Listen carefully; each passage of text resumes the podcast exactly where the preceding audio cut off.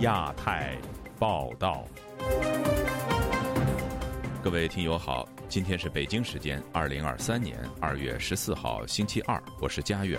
这次亚太报道的主要内容包括：白宫重申捍卫北美领空，中方反指美国释放间谍侦测气球；美军连续击落高空物体之际，中国军用气球扰台状况曝光。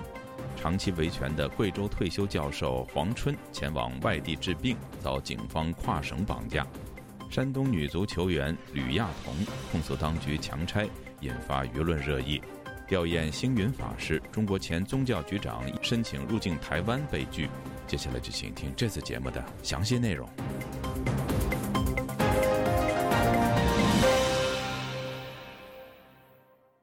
自中国间谍气球侵犯美国领空并被击落后，上周末美军又在北美上空连续击落了三个不明飞行物体。与此同时，美中两国围绕气球事件的紧张关系也日趋升级。本周一，美国白宫重申了捍卫主权的决心，并将对击落物体展开调查。以下是本台记者经纬的报道。六月十二日，在美国总统拜登的指示下，一架隶属于北美空防司令部的 F 幺六战机在休伦湖上空击落了又一个不明飞行物体。自上周五以来，美国联合加拿大已经先后击落了三个出现在阿拉斯加、加拿大和密歇根上空的不明飞行物。当日晚间，五角大楼官员就此前击落的高空飞行物体召开了非公开简报会。官员们表示，相关物体未被评估为具有军事威胁，但仍存在飞行危险。官员们的回复由本台记者代读。美国负责国土防御和半球事务的助理国防部长道尔顿说：“但来自中国的间谍气球当然不同，因为我们确切的知道它是什么。”北美空防司令部司令兼美军北方司令部司令范赫克表示，美军无法确定周末发现的不明飞行物是什么，也尚未确认这些不明飞行物的动力来源。我们称它们为物体而不是气球是有原因的。当然，在南卡罗来纳州海岸发生的中国间谍气球事件，那显然是一个气球。我会犹豫，并且敦促你不要将其归因于任何特定的国家。我们还什么都不知道呢。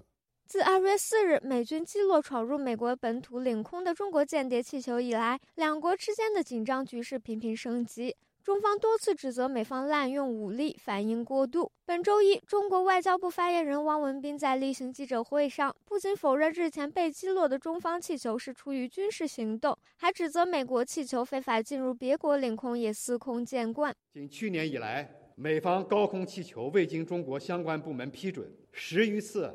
非法飞越中国领空。针对中方指控，白宫国家安全委员会发言人科比周一早间接受美国媒体采访时表示，美国正在与盟国分享日前被击落的中国间谍气球的情报，并反驳了中方说法。指控完全错误，我们绝对没有让气球飞越在中国的领空。十三日下午，科比在白宫新闻简报会上再次指出，美国能够确定中国正在运行一个用于情报收集的高空气球计划，该计划隶属于中国人民解放军。他说：“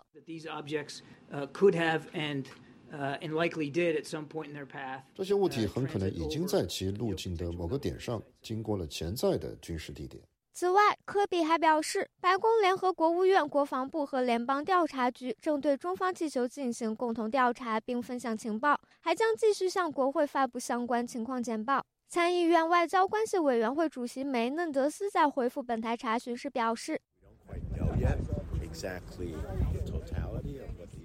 我们还不太清楚周末出现的这些实体的全部内容，或者发射他们的人，但我们会搞清楚的。”这些是我们将在华盛顿提出的问题。自由亚洲电台记者经纬华盛顿报道：中国的监测气球侵犯美国领空之际，英国《金融时报》披露，中国的军用气球也频繁出现在台湾空域。这一消息引发舆论关注。以下是本台记者黄春梅发自台北的报道：《金融时报》报道指，台湾近年来观察到数十次中国军用气球在其领空飞行。这使人们更加担心，北京可能正在为攻台做准备。一位台湾的官员说：“他们来的非常频繁，最后一次是在几周前。”另一位了解情况的人说：“这种入侵行为平均每个月发生一次。”此前，台湾国防部仅在去年二月证实过一次类似事件，当时多个中国气球分四批在台湾北部上空徘徊，包括日本、菲律宾都观察到气球入侵其领空的状况，但他们的政府都没有说明细节。报道引述三个亚洲国家处理军事和情报问题的官员说，在台湾上空观察到的气球是由装备发展部开发。这个部门是中国中央军事委员会下属负责武器系统的部门。该部门是由习近平领导的最高军事机构。一位台湾官员指出，有一些气球是由解放军空军使用，另一些则是由火箭军。他补充说，军机经常被派升空观察这些气球。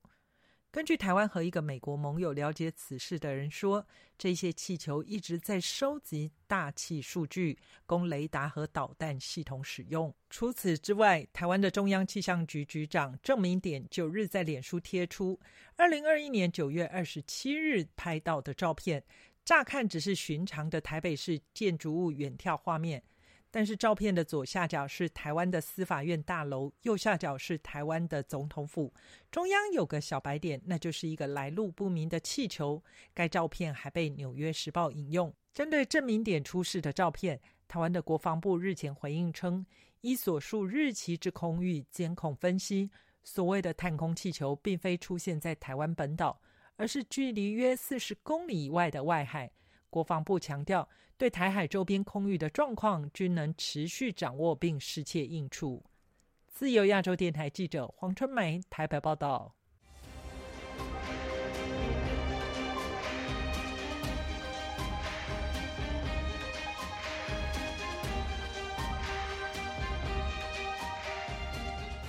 贵州民族大学退休教授黄春上个星期五在上海浦东新区的一家酒店被当地和贵州维稳人员绑架，并连夜带回贵阳市的职工医院。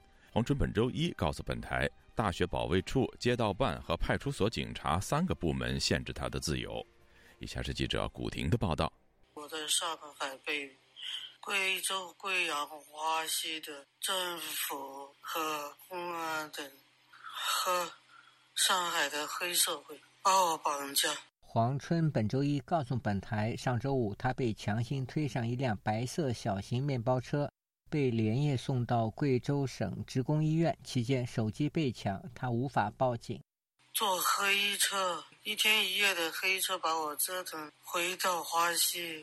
他们让人给我量量血压，血压高到报表量不出来，打了幺二零。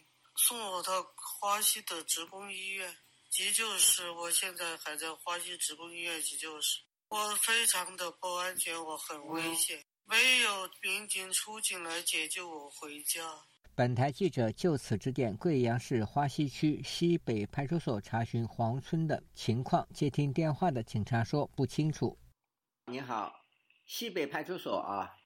嗯。呃，问一下那个黄春现在的好像情况很严重啊，血压很高啊。你说的？我是记者，想问一下啊。对不起，这个我们不不太清楚。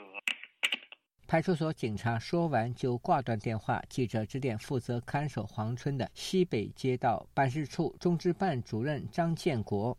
喂，你好，张建国，你好，张建国。你好。喂。我想问一下，现好问一下黄春现在情况怎么样了？呃，请问你是哪呃哪位？呃，是记者，想了解一下。你是哪点的记者吗？你是哪点的记者？哦，是自由亚洲电台记者。嗯，我不知道你讲的这个，你要采访也好了，我要请问，请你通过我们那个宣传部啊。其后，记者致电贵阳民族大学校长王林，打算了解王春的情况。王校长说：“对不起，我们没必要回答。”年约七旬的黄春发文，他是被光着屁股抬上黑车。绑架者连夜冒雨开车回到贵阳，躺在病床上的黄春告诉本台，他目前的状态很差，人在医院急救室内，三个部门人员看守他。我现在的血压是一百零五、一百八十一，我在这儿住了两个晚上了，每天三个单位，原来三个单位分开，现在是三个单位统一在这守护着我。一个是华西西北街道书记周希亲自带人在这守我，还有民大保卫处的，还有派出所的，寸步不让我离开。常年维权的黄春说，他的胞弟被强征房屋时被烧死。自由亚洲电台记者古婷报道。山东女子足球队队员吕亚彤一家居住的房屋早前被当局拆除。吕亚彤在社交平台上发文说，当局实行强拆行动过程中，家人和政府人员发生冲突，多人受伤。当局则认定清拆的是违章建筑，强调行动中并没有使用暴力。详情，请听记者高峰的报道。山东省烟台市当局二月十日清晨到莱山区一户人家采取清拆行动。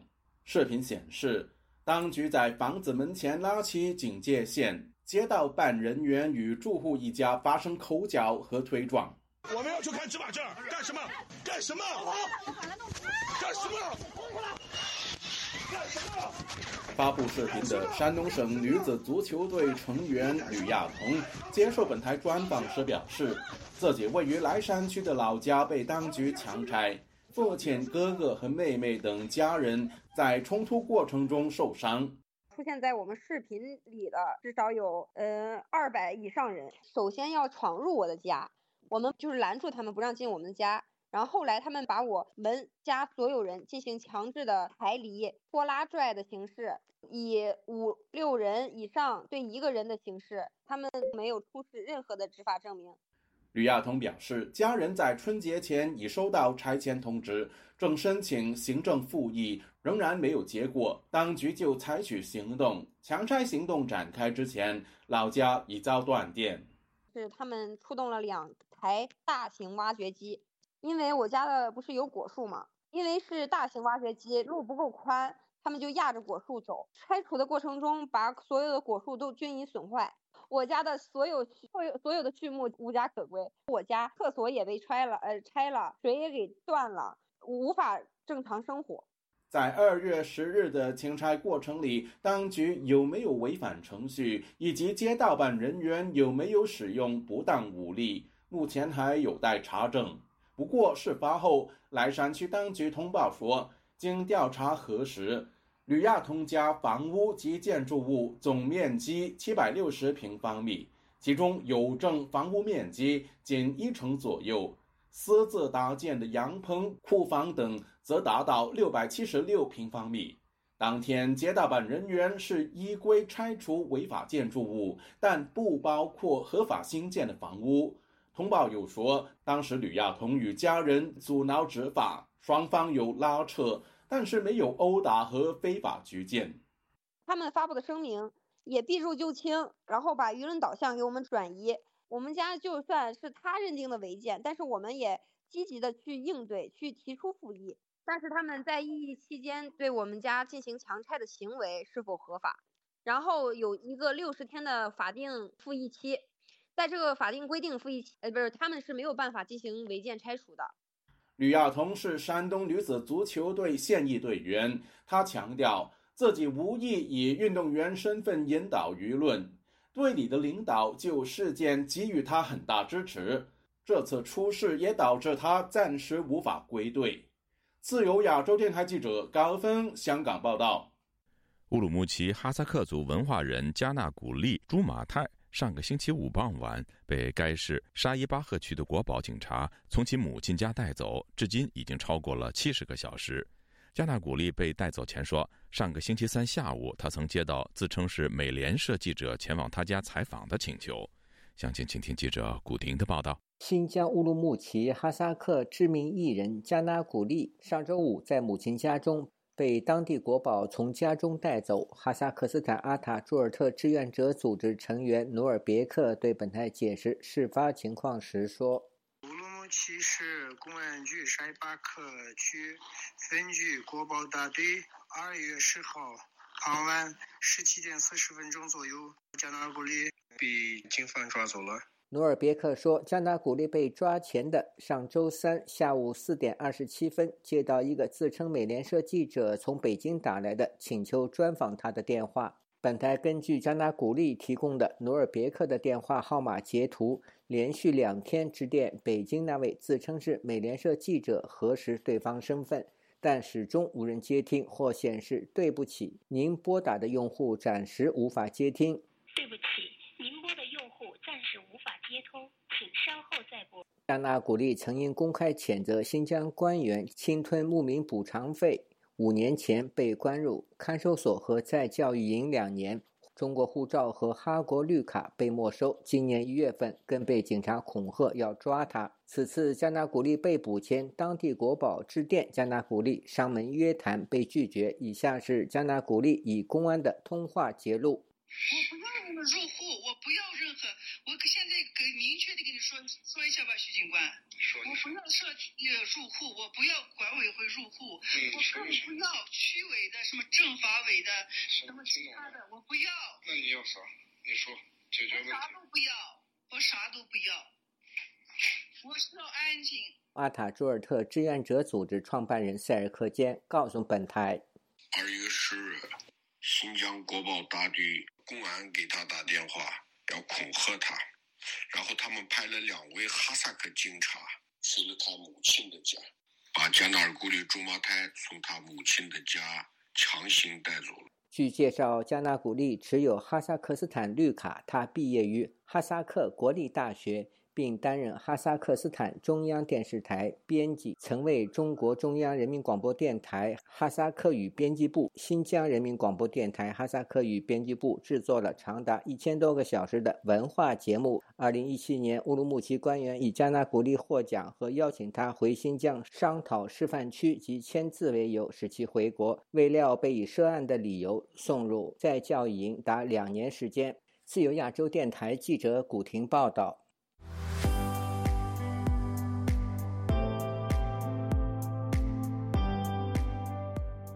二月十三号，星云法师的吊唁仪式在台湾的佛光山举行。蔡英文总统出席仪式，并颁发褒奖令。而中国前宗教事务局局长叶小文因涉及宗教迫害，申请入境台湾，遭到陆委会的拒绝。请听本台记者黄春梅发自台北的报道：星云法师圆寂赞颂典礼十三日，涌进数以万计的信众上佛光山送星云法师最后一程。台湾的总统蔡英文亲自致祭，并颁赠褒扬令。在典礼前，两岸为了吊唁团申请隔空献战。台湾的陆委会核发星云法师中港亲友、信众以及宗教人士共计一百二十人入出境许可证。然而，具争议的中国前宗教事务局局长叶小文部分，台湾官方考量其遭民间团体指控涉及迫害宗教自由，为了避免引发台湾社会不必要的纷扰。并确保典礼顺利圆满完成，因此原力未予同意其入境。台湾的阁魁陈建仁出席赞颂典礼后，接受媒体联访回应表示：“中共官员由于他们没有遵照啊尊重我们以往已经建立好的机制来提出申请，所以呃这一个调研团啊没有提出这样的机制啊让我们来。”向我们申请，所以才没有办法来出席。无缘登台的叶小文与星云法师的渊源，要回溯到新华社香港分社社长许家屯事件。星云法师在《星云大师全集》中谈到，一九九零年五月一号，他收到讯息，从香港出走的许家屯想借住美国西来寺。当时星云只想到救苦救难是佛教的精神，便一口答应。未料因此遭北京误会，认为他不该收留所谓的叛离大陆人士，并被江泽民领导的中共列入黑名单，让他想回乡探亲都没有那么容易。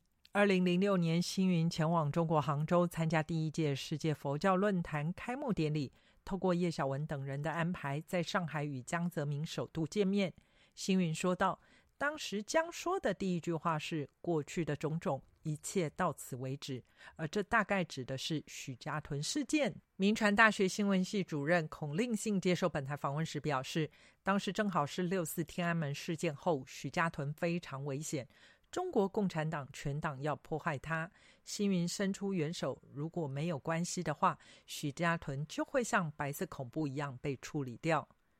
在星云与江泽民会面事件，叶小文时任宗教局长，处理两岸宗教事务，尤其是佛教界这一块非常娴熟，也身负统战任务。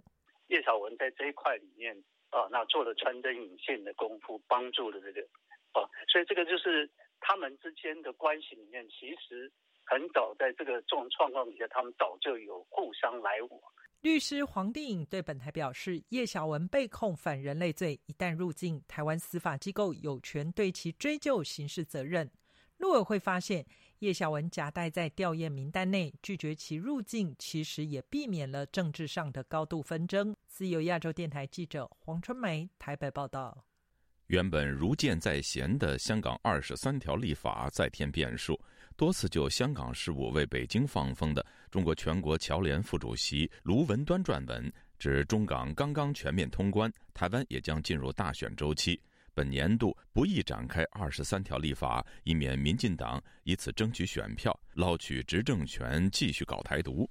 详情，请听记者陈子飞的报道。中国全国侨联副主席卢文端周一在香港《明报》撰文，提出港府不宜在本年度展开《基本法》二十三条立法的工作，与港府早前的表态不同。他表示，在面对美国全方位打压时，香港最重要的角色是联通世界、全面启动拼经济。香港特首李家超访问中东是好例子。又提到，台湾快要进入大选的敏感时刻，如果香港展开二十三条立法，极有可能让民进党又减。到枪，借机会抹黑一国两制，骗取选票，捞取执政权，继续搞台独，妨碍和平统一的进程，是绝不能允许出现的局面。香港应该暂时放下有争议的事情。中国前全国政协委员刘梦熊对本台表示，二零二零年时，北京市以香港还没完成基本法二十三条立法为理由，在香港实施国安法。如果二十三条立法完成，国际社会会质疑保留国安法的用意，相信不宜处理。二十三条是为了准备把国安法永久化。港区国安法就是中央全面管制权的一个体现吗？那这里人大常委会搞的港区国安法，当然是比二十三条立法强得多嘛。如果二十三条自行立法之后，港区国安法的存废就成问题了。所以卢文端背后这股势力想要。把港区国安法去永久化，保持一种所谓高压态势，这是不是目的？他表示，虽然卢文端不是官员，但按照中国官场文化，官方意见也会用个别人士的名义发表，也是代表官方。一下子啊，用官方的名义啊发表了，恐怕变成他们再回应啊比较尴尬，所以呢，用卢文端的名义发表，测试一下各方面的反应。中国政治学者陈道颖表示，有了国安法后，香港的局面稳定。有关的建议显示，北京现在需要香港保持稳定，拼经济。拼经济是个优先选项，不再希望有其他因素来干扰香港的这样一个稳定的状态。如果现在提出二三的立法，势必可能会引起社会的反弹。就从外部来看。可能对香港的观察这种观感，可能又增加一些不确定性的因素，对他这个拼经济呢，可能是会造成节外生枝的影响。时事评论员双普表示，二零一九年的习五条和香港反送中抗争对台湾选举有一定的影响力，相信北京已吸收教训，不想二十三条立法再成为影响台湾选举布局的议题。打台湾不如买台湾。买台湾不如骗台湾嘛？王沪宁现在有个命令是要吹一个新的骗术出来，就是中国的一国两制台湾方案，促进两岸的统一，用骗的方式是最好的。那如果现在你把香港二十三条立法的话，那就等于破功了。王沪宁未来可能几个月之后推出这个一国两制的新方案来做一个铺垫，不要无风起浪。就亚洲电台记者陈子飞报道。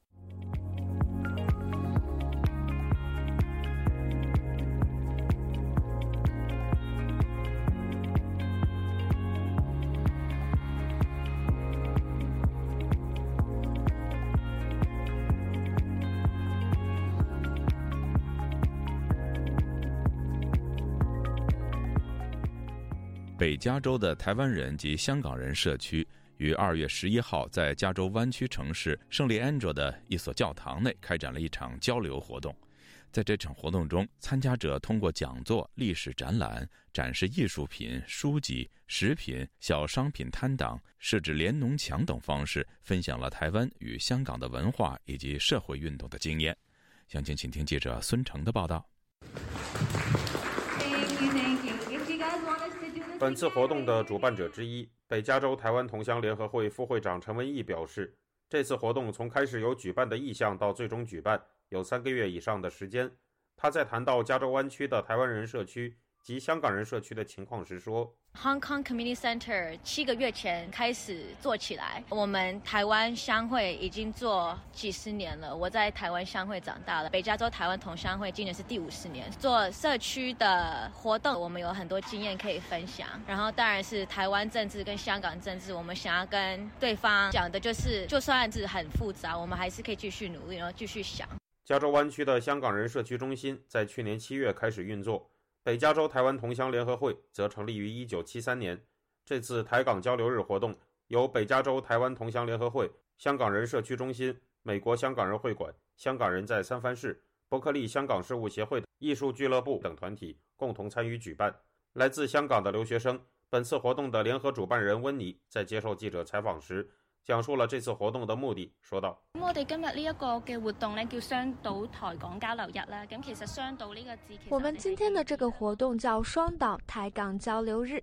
其实双岛这个词，我们是在寓意香港和台湾之间的关系。”我们今天搞这个活动，最主要的目的就是希望有这个空间，能够让我们两边的群体，也就是台湾人和香港人，可以有一个实体的地方聚在一起，感受到我们的群体。咁样聚埋一齐，感受到我哋嘅群体。在活动中，人们展示了一幅由众多义工一同创作的美术作品。在这幅作品里面，人们画上了台湾太阳花学运和香港反送中抗争的画面，以及台湾和香港的不少人文地标、文化元素。和民主政治符号，并由众多人手将这些元素上色拼接在一起。在这次活动中，也设置了湾区台港社区交流环节，以及以台美关系发展、台港流散族群的社区与倡议工作、如水精英流散港人杂志的机遇与挑战、居台港人的生活为主题的多个讲座交流活动。本次活动有超过二百人参加，大部分都是旅美台湾人和香港人。这次活动的义工，北加州台湾长辈会会长帕姆蔡告诉记者，希望以后当地还能继续进行这样的台港合作活动。希望这是一个开始，那么以后我们也可以继续一起合作，促进台湾跟香港民族的观念，不会说一直受这个恶邻居中国的欺负。自由亚洲电台记者孙成，旧金山报道。听众朋友，接下来我们再关注几条其他方面的消息。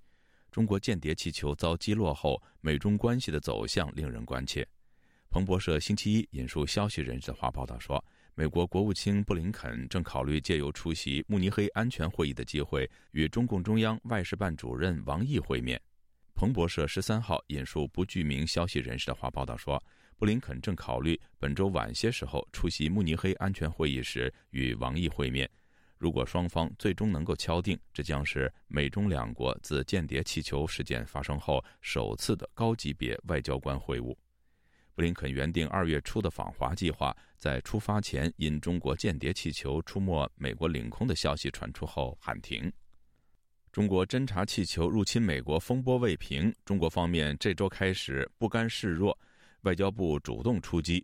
攻击美国才是最大的间谍惯犯和监控帝国，更声称美国的高空气球去年有十多次飞越中国领空的记录，但立刻遭白宫否认。菲律宾海岸警卫队十三号指控一艘中国海警船在南海有争议的水域以军用级激光照射菲律宾海巡船，导致一名人员一度失明。对此，中国外交部回应是非国船只，未经允许驶入。中国海警船只操作专业而且克制。台湾执政的民进党本周日发布新闻稿表示，只要中共当局尊重台湾人民对民主自由价值的坚持，以及台湾的自由民主宪政制度，在和平、对等、民主对话的原则下，民进党会善尽地主之谊，欢迎包括宋涛在内的各界人士来台湾走访交流，多多了解台湾的民意和善意。台湾的中央社报道说，中国国台办主任宋涛近日向国民党访团表示，只要认同“九二共识”与反台独，中方欢迎绿营人士到访大陆。各位听众，这次的亚太报道播送完了，谢谢收听，再会。